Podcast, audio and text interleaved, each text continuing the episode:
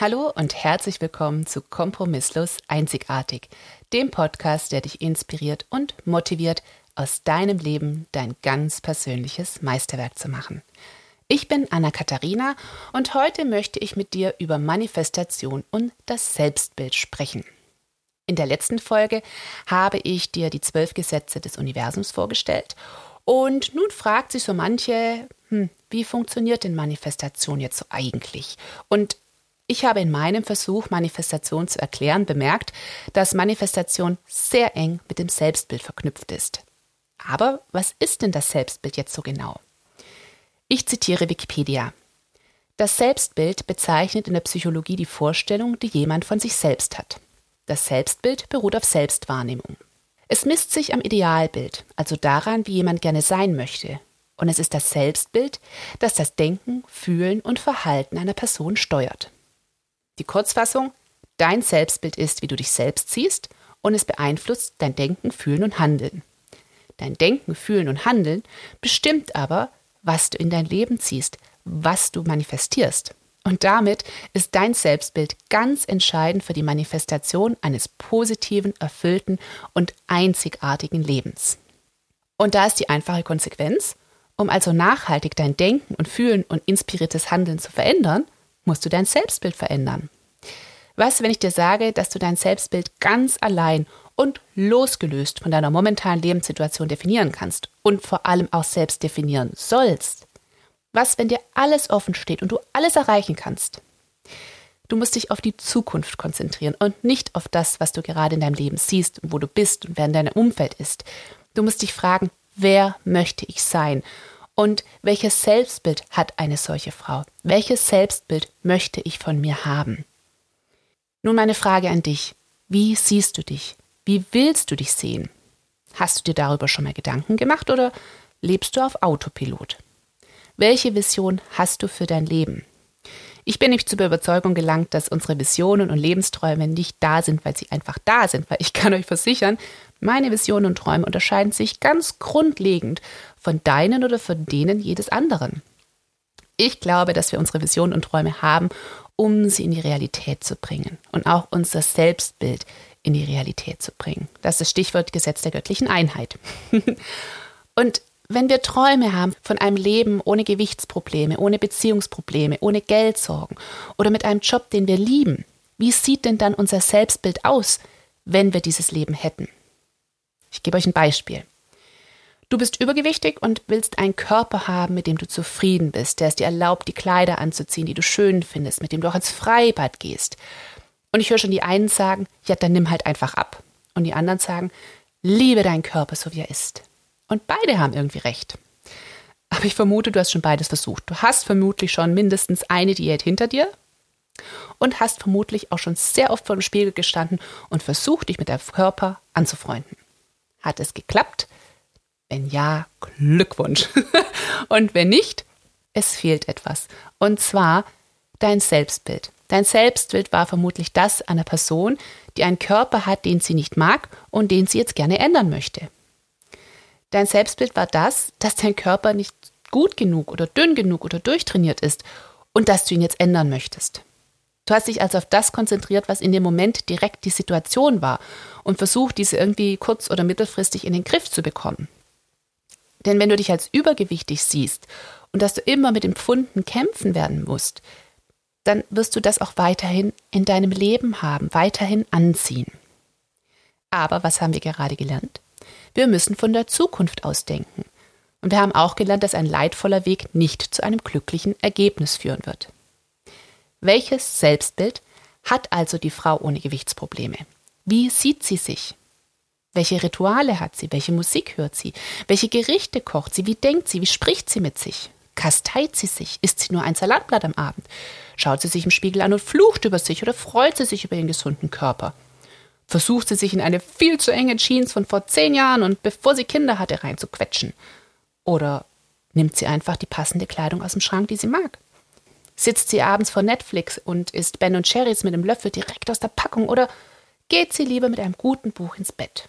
Macht sie regelmäßig Sport? Hat sie Kleidungsstücke, die sie liebt und ihren Körper zeigen oder kauft sie einfach nur Sonderangebote, die dann auch noch ein bisschen ihren Körper verhüllen könnten? Wenn du ein Leben im Einklang mit deinem Körper möchtest und deinen Kampf mit dem Essen aufgeben möchtest, ist der erste Schritt dein Selbstbild. Dann erst kommt Ernährung und Sport und alles drumherum. Frag dich doch, welche Ernährung würdest du folgen, wenn du schon am Ziel wärst? Wie würdest du dich kleiden? Welchen Stellenwert hätte das Essen für dich? Würdest du weiterhin deine Emotionen in dich hineinessen? Würdest du morgens auf den Snooze-Button drücken und das Training mal wieder auf den nächsten Tag verschieben, weil du zu spät ins Bett bist? Würdest du Bio kaufen oder normal? Würdest du mehr Gemüse kaufen oder mehr Fertigprodukte? Gehst du vielleicht auf den Markt und kaufst direkt vom lokalen Bauern? Wie ist das Selbstbild einer Frau, die schon erreicht hat, was du erreichen möchtest? Das ist der entscheidende Knackpunkt. Ich könnte mir vorstellen, dass eine solche Person ihr Essen genießt, frisch kocht, auf Fertigprodukte verzichtet. Sport ist vermutlich ein Teil ihres Lebens, vielleicht eine ganz einfache Routine, die ihr auch Spaß macht, vielleicht geht sie auch einfach nur regelmäßig Salsa tanzen. Es muss ja nicht gleich Crossfit sein, in dem Bemühen, noch schnell eine Bikini-Figur zu erreichen, auch wenn man da spucken muss. Sie cremt ihren Körper ein mit duftenden Lotions, sie kleidet ihn in wunderbare Stoffe und Schnitte, die bequem sind, die sich gut anfühlen. Sie denkt, dass ihr Körper ein ganz wunderbares Instrument ist, mit dem sie dieses Leben genießen kann, der ihr erlaubt, Leben zu erschaffen, Berge zu erklimmen und Ekstase zu erleben. Und sie akzeptiert ihn. Das hört sich doch gar nicht so schlecht an. Und ähm, vor allem, dieser Weg hört sich bedeutend weniger leidvoll an als das eine Salatblatt und die CrossFit-Session auf die man eigentlich gar keine Lust hat. Also, wie willst du dich sehen? Wie wirst du in der Zukunft sein, wenn du dieses Ziel erreicht hast? Und genau hier schlage ich den Bogen zu dem, was ich in der letzten Episode zu Manifestation gesagt habe. Wir müssen die Gedanken und Gefühle erzeugen, die wir haben werden, wenn wir unser Ziel erreicht haben, um es zu manifestieren. Und es gibt auch dieses wunderbare Zitat, If you can think it, you can create it. Das heißt also, wenn du es dir vorstellen kannst, dann kannst du es auch erschaffen. Manifestation und Selbstbild gehen, wie gesagt, für mich Hand in Hand, wenn es darum geht, sein Leben nach seinen persönlichen Wünschen zu gestalten. Wie fühlt sich eine Frau, die erreicht hat, was du erreichen möchtest?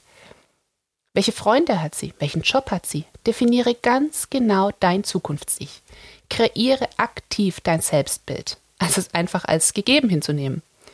Und je mehr diese Gedanken und Emotionen deines Selbst- und Idealbildes automatisch ablaufen und alte Muster verdrängen, umso schneller wirst du dein Selbstbild zu einem sich selbst verwirklichenden Mechanismus machen und dein Wunschleben, dein Wunsch-Ich manifestieren. Es geht also darum, aus der Zukunft und in die Zukunft zu sehen. Welche Gefühle wird diese Zukunft in uns auslösen? Denn wir suchen ganz selten materiellen Besitz. Wir suchen ein Gefühl, das dieser materielle Besitz auslösen wird. Wir wollen das Auto, das Haus, das Business, weil wir glauben, dass es ein bestimmtes Gefühl bei uns auslöst. Vielleicht das Gefühl, dazuzugehören, geliebt zu werden oder ein Gefühl von Sicherheit zu haben. Auch wenn wir uns einen Partner und eine Beziehung wünschen, welches Gefühl soll dieser Partner in uns wecken? Was assoziieren wir damit? Glauben wir, dass wir uns dann geborgen fühlen, bestätigt in unserem Aussehen und unserem Sein? Meinen wir, dass wir dann vielleicht selbstbewusster werden?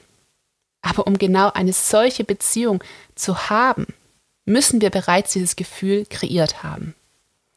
Denn nur wenn wir uns bereits so fühlen, sind wir bereit, eine solche Partnerschaft einzugehen.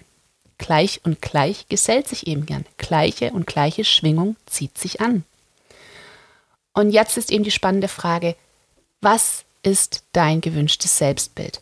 Welches Selbstbild möchtest du von dir selbst haben? Wie willst du es ändern? Und ganz ehrlich, ich sehe es als Lebensphilosophie und nicht als punktuelles Herbeizaubern eines Zustandes oder eines Parkplatzes. Es geht bei Manifestation um das Einssein von Geist und Seele, von Gedanken und Emotionen und einem Respekt gegenüber allen und allem um einen herum. Und ich bin fest davon überzeugt, dass diese Art der Manifestation die Grundlage eines erfolgreichen und kompromisslos einzigartigen Lebens ist. Lass das mal sacken und gib mir gerne Feedback unter hallo at kompromisslos-einzigartig.de. Ich freue mich nämlich von dir zu hören und noch mehr, wenn du das nächste Mal wieder einschaltest. Bis dahin, genieß dein Leben und denk daran, du hast nur das eine. Mach ein Meisterwerk daraus.